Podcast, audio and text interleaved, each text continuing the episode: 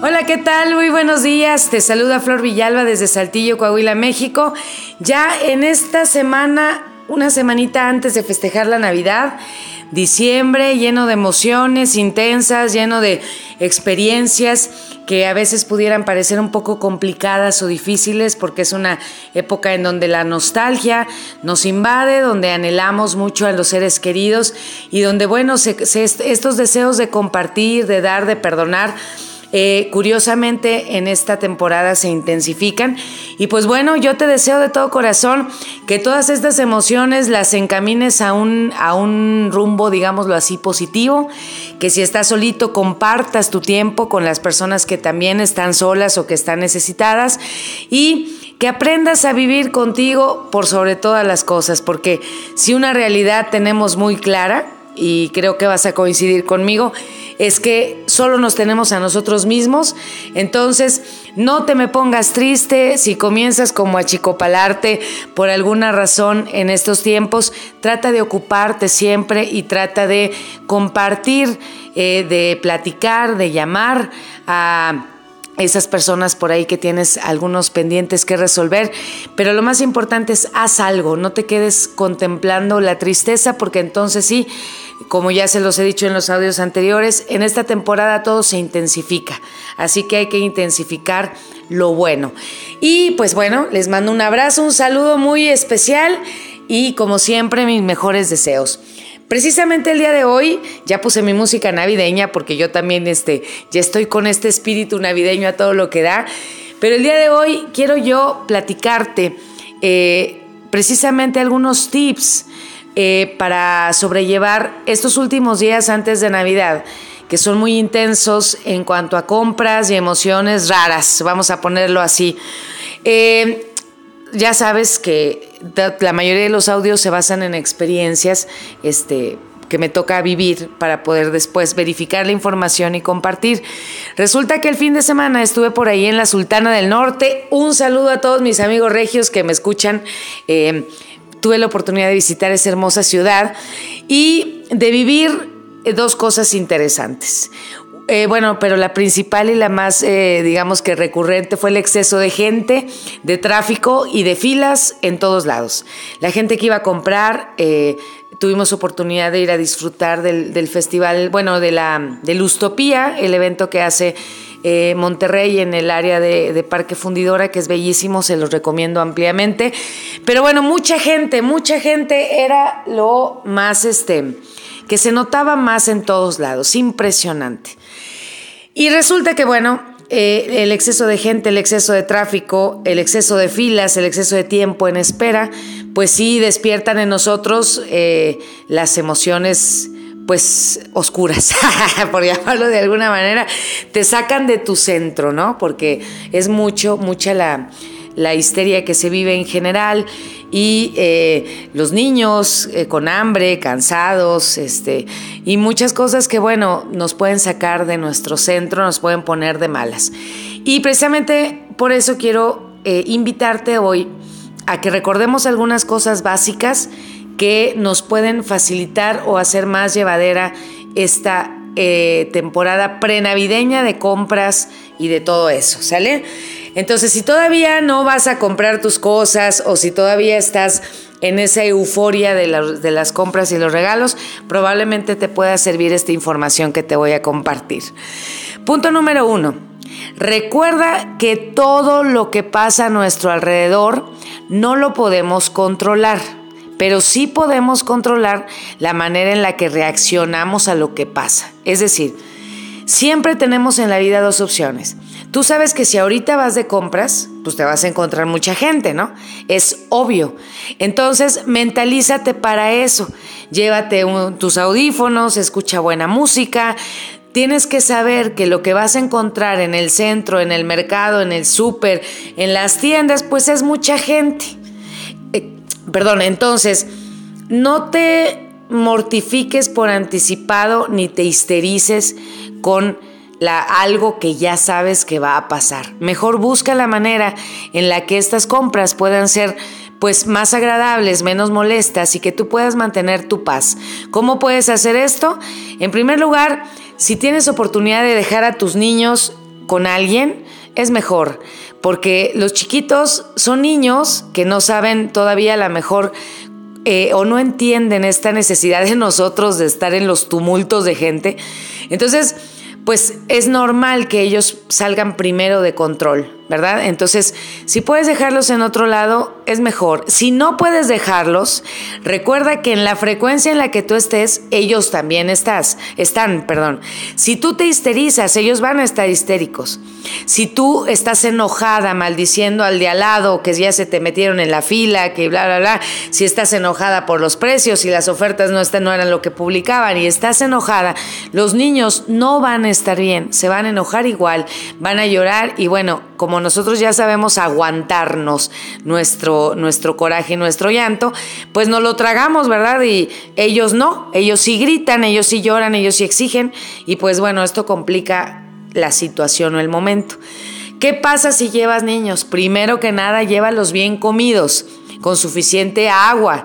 Llévales a lo mejor un dulcecito o algo que sepas tú que les puede dar cierta tranquilidad. Llévate un libro de cuentos o hazte tú de, eh, vuelve a tu niño interior y cuéntales un cuento mientras están en la fila. Sí, a mí me ha pasado bien chistoso que empiezo con esto y de rato ya tengo a muchos niños ahí alrededor porque los niños son niños y ellos son capaces de disfrutar el momento siempre y cuando nosotros lo hagamos así. Ponte a cantar villancicos, comparte la música y bueno, está la herramienta maravillosa que es el celular, que calma casi a cualquier niño. Sin embargo, si no tienes esta herramienta, hay muchas otras que puedes... Eh, eh, acompañarte, o sea, que puedes utilizar para que los niños estén relativamente tranquilos. Pero lo más importante es que recuerdes que según tu frecuencia, según cómo estés tú, cómo te sientas dentro de ti, de esa misma manera va a ser eh, cómo va a reaccionar, reaccionar o cómo se va a sentir tus hijos, cómo se van a sentir ellos, cómo van a fluir ellos. Y te recuerdo también que cuando tú estás en una frecuencia negativa, todo alrededor y todo lo que atraes, lo atraes en una frecuencia negativa. Cuando tú vas con toda la conciencia de lo que tienes que hacer, ¿sí? Pues entonces todo fluye más fácil. Ese es el punto número uno. Punto número dos. No regales por regalar. No regales por una obligación. Porque esto de antemano te, te prepara para estar de malas de compras. Es decir, ay, tengo que comprarle a fulanito de tal y nunca encuentro nada y luego nada le gusta y luego para que termine arrumbado. Pues si tienes toda esta información, mejor no compres nada o no regales nada. Tú debes de saber que cuando se da un regalo, es porque te nace, porque quieres agradecer, porque quieres compartir lo que la vida te da y que realmente tu función empiece y termina ahí, desde lo más profundo de tu corazón, cuando surge el deseo de comprar algo, de compartir algo, entonces tú lo, lo vives así. Y lo que pase o no pase con ese regalo ya no es tu problema. Ahora, si no te nace, si te molesta, si te enfada, mejor no compres nada. ¿Por qué? Pues porque además de todo lo que te genera a ti, ese regalo ya va cargado con esa energía. ¿Sí? Eh, es muy lamentable ver a gente que inclusive lo expresa, porque me tocó escucharlo en algunas filas, expresa ese malestar, ese tener que, porque la temporada lo exige. No, en realidad no. Probablemente si no das nada, si no regalas nada, pues a lo mejor estés un poco más en paz y después, bueno, te invade la culpa y la conciencia. Entonces tú equilibra, ¿sí? Recuerda siempre qué fue todo lo bueno que te dio esa persona. Y entonces cuando compres un detallito, hazlo pensando en lo bueno de esa persona, pensando en lo que sí te da, no en lo que no te da y pensando siempre en que cuando tú compartes y agradeces es el principio de la abundancia.